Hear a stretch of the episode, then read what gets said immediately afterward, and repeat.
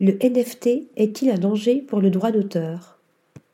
Qu'est-ce que le NFT Le Non-Fungible Token, traduit en français par jeton non fongible, représente un objet ou une œuvre numérique non interchangeable.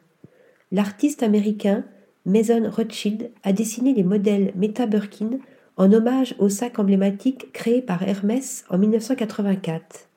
Selon le Financial Times, la célèbre maison de luxe aurait porté plainte pour atteinte à son image de marque et à la notion de propriété intellectuelle.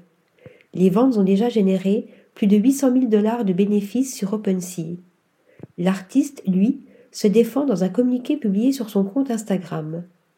Le premier amendement de la Constitution me donne le droit de faire et de vendre des œuvres d'art représentant des sacs Birkin, tout comme Andy Warhol a eu le droit de créer et de vendre des œuvres d'art représentant des boîtes de soupe Campbell. Si les NFT ont le vent en poupe en ce début d'année, représentent-ils cependant un danger pour les droits d'auteur? Article rédigé par Flora Di Carlo.